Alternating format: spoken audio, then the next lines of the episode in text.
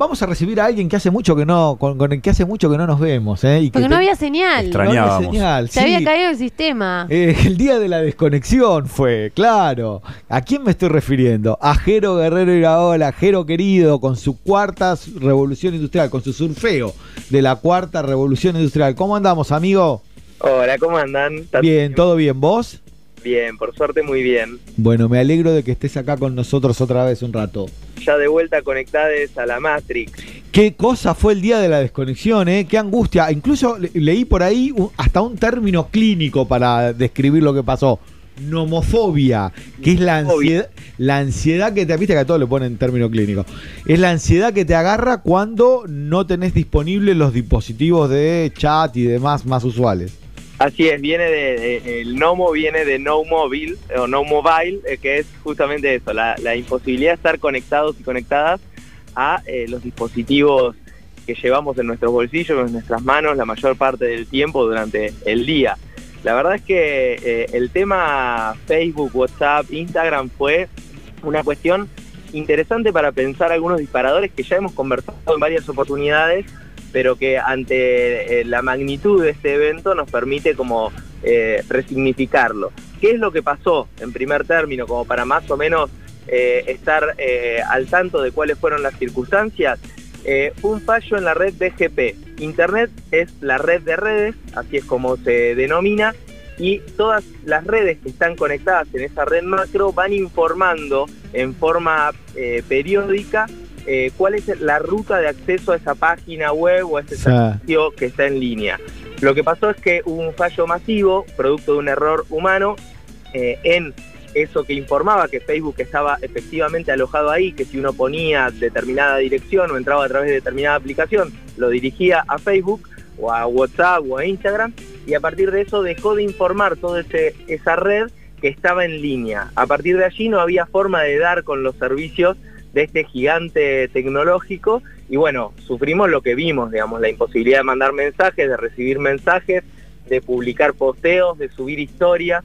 Ahí Dani se preguntaba por, por Twitter si si valía la existencia que no estaba no, estaba siendo certificada en historias. Claro, hacía una hora que no había eh, Instagram. ¿Realmente habíamos vivido esa hora? Eso me preguntaba, ¿no? Casi como el Eternauta, ¿no? No sabías qué estaba pasando afuera, si efectivamente había vida más allá de, nuestra existencia física. Bueno, eh, lo interesante de esto es que más allá de lo técnico, que es medio un bodrio, es empezar a pensar en esto de lo que veníamos hablando de la ciudadanía digital. Tenemos derechos, ¿no? Esta idea de la gratuidad, bueno, es una plataforma que yo uso gratis, entonces como si e, eso eximiera a las empresas de tener responsabilidad en términos de una relación de consumo. Eh, y es lo primero para mí que, nos permite pensar. Se generaron perjuicios. Hay gente que compra, que vende, que, realiza laburos a través de la plataforma y más allá de la gratuidad, que en última instancia es una decisión de la empresa que sabemos que lo hace a instancias de que gana un montón con nuestros datos, eh, eso no le exime de una responsabilidad en relación a la prestación de un servicio eh, en forma ininterrumpida con determinados estándares. Este me parece que es el primer clic. Cuando empezamos a pensar la cuarta revolución industrial en clave de derechos, mm. nos damos cuenta de que eso que nos dan gratis, entre comillas, es en verdad una relación eh, consumidor prestador de, servicio. Jero, ¿Vos planteás que, por ejemplo, en un futuro o en algún momento este tipo de empresas tendría que pagar una penalidad, así como, por ejemplo, la empresa que nos provee electricidad cuando se corta la luz? Absolutamente, absolutamente, porque estamos acostumbrados y acostumbradas a ver la parte de nuestras eh, sesiones en términos de derechos, nuestras obligaciones como usuarios y usuarias, cuando nos censuran un contenido, por ejemplo, por mostrar el torso desnudo. Ahora, ¿qué pasa cuando la empresa que elige en última instancia brindar este servicio con, y repito y relativizo, eh, con carácter gratuito, porque sabemos que la gratuidad no existe en este mundo y que las grandes ganancias que generan es a través de la comercialización de nuestros datos. Pero bueno, ¿qué pasa cuando ellos nos generan un perjuicio a nosotros y nosotras como consumidores y consumidoras? Ahí hay un primer gran clic. Deberíamos poder tener un mecanismo de acción expedita, expedita que nos habilite a hacer el reclamo y eventualmente a ser resarcidos y resarcidas si se generó eh, un perjuicio concreto. Que sé un tipo que iba a hacer una transacción y que estaba arreglando los términos por WhatsApp y se le cayó WhatsApp y por eso perdió la transacción y bueno, la empresa debería hacerse cargo de esa situación. En segundo, en segundo término, como gran disparador, es, che, eh, le estamos entregando gran parte de nuestra vida a una mega empresa. Eh, y esto eh, también para pensar en clave de derechos, no desde esta teoría conspirativa, de la, la idea del monopolio que sale así como una cuestión muy básica, pero sí para pensar, bueno, si gran parte de nuestra vida, recordemos que aproximadamente en Argentina las personas pasan 8 horas conectadas a Internet y entre WhatsApp, Facebook e Instagram se llevan gran parte de esas 8 horas promedio, bueno, si hay una práctica social, una construcción de ciudadanía, una existencia ahí en esas plataformas, no deberíamos empezar a pensar que eh, eh, adquieren una centralidad para el ejercicio de derechos ciudadanos y entonces empezar a, generar alguna regulación al respecto, sí. porque, porque vimos, vimos el impacto que genera cuando esta red eh, eh, fastuosa se cae. Bueno, estábamos todos y todas muy preocupados al respecto y con, con algunas situaciones que lógicamente nos generaban perjuicio. Entonces, me parece que está bueno empezar a pensar que esto de transitar por los ecosistemas digitales no es algo livianito, no es bueno, sí, yo me meto a Facebook y posteo. Che, hay algo de nuestra vida puesta ahí y ya hay que pensarlo en términos de existencia, de existencia cívica. Eh, entonces ya no es lo mismo si tenés o no el servicio. Y me parece que ahí también hay un disparador interesante.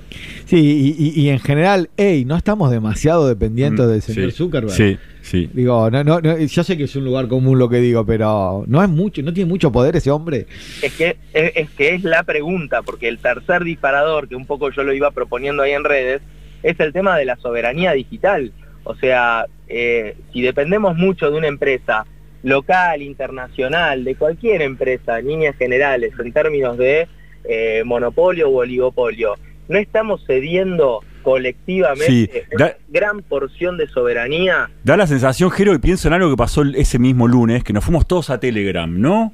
Y descubrimos, muchos descubrieron que había otra cosa, pero da la sensación de que hay poco aire, como si no tuviéramos muchas más opciones en términos de comunicarnos con todo el mundo, de masividad. Bueno, todos nuestros familiares tienen una cuenta de WhatsApp o están en WhatsApp o usan WhatsApp. No todo el mundo conoce otras alternativas como para poder salir un poco de esa Matrix que nos impone y que el otro día la vimos actuar casi descarnadamente, ¿no? Se nos cayó y se cayó todo. Es que ahí está la dimensión del costo de oportunidad de salirte del ecosistema. Por eso, por eso digo, eh, eh, es interesante pensar, porque eh, la, la mirada más liberal te dice, bueno, pero vos podés usar otras opciones. Sí, Ahora, si nadie usa Signal, por ejemplo, que es una muy buena plataforma de mensajería, y la verdad que hablo solo, entonces está buenísima. No, es una decisión individual o deja de ser una decisión estrictamente individual eh, someterse al imperio de una sola empresa. Porque, eh, te vuelvo a repetir, uno podría decir, sí, yo en esto no le quiero hacer el juego a Zuckerberg y me doy de baja. Ok, ¿Y cómo hablo con mis compañeros? No hablo nunca más con mis primos, por ejemplo. Bueno, nos, WhatsApp. nos acordamos también que las empresas de telefonía nos regalan un montón de mensajes de texto que ya nadie usa, ¿no? Sí, también volvimos a usarlos. Volvimos a usarlos. A full. Bueno, empezamos a utilizar otros, otros canales de comunicación, pero está claro que como el costo de oportunidad de, esa migración a otras plataformas es tan alto, ni bien se restableció el servicio, volvimos todos y todas a eh, la comodidad, porque ahí está la mayor, la, mayor parte de la sociedad. Y recordemos que esto de lo que estamos hablando fue lo que motivó una medida cautelar por parte eh, del el área de, la Secretaría de Defensa de la Competencia en Argentina respecto de WhatsApp y el cambio de los términos y condiciones. ¿Qué se dijo en ese momento cuando eh, se, generó la medida cautelar. Le dijo a WhatsApp, sí, está bien, con sus nuevos términos y condiciones pueden no ser, aceptados no ser aceptado por la gente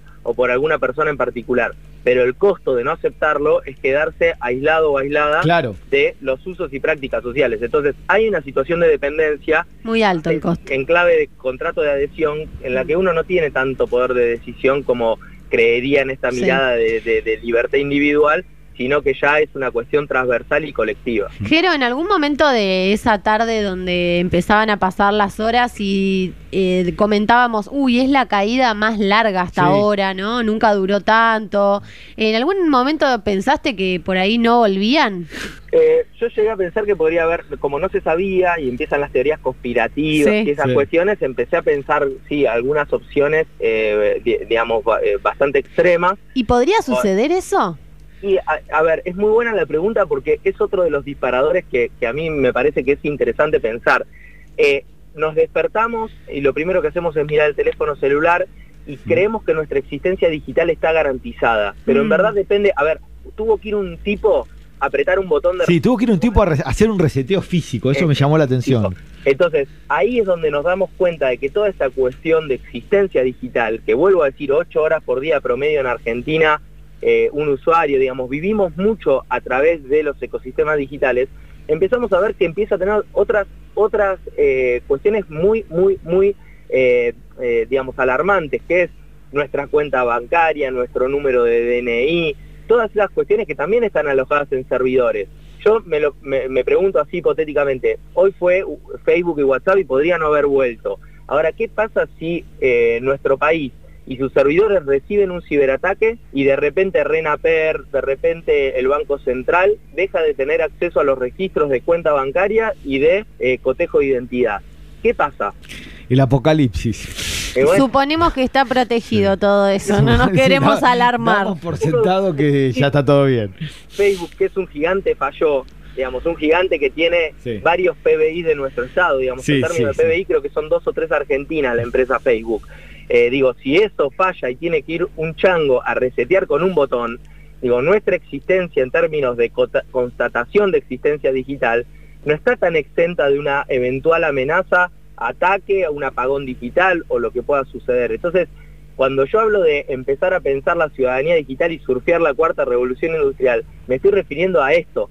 Seamos conscientes de que hay extrema vulnerabilidad y que puede pasar un día que nos despertemos, miremos el celular y eso que dice digitalmente que yo soy Jerónimo Guerrero Iraola y tengo el CBU tanto y lo poco mucho que cobre en esa cuenta bancaria puede no estar disponible para el acceso no solo mío, sino de la sociedad. Y ahí es la gran pregunta que dejo flotando. Me da, me da, me da miedo, pero me da un Oh, poquito de ganitas. no sé pase, si me ¿eh? gustó da- tanto el da un poquito cierre. Me quedé Sí, preocupada. Amigo, un gusto volver a tenerte. Te mandamos un abrazo grande. Bueno, un abrazo enorme para ustedes. Gracias, Ahí Jero. está, Bajero Guerrero Iraola.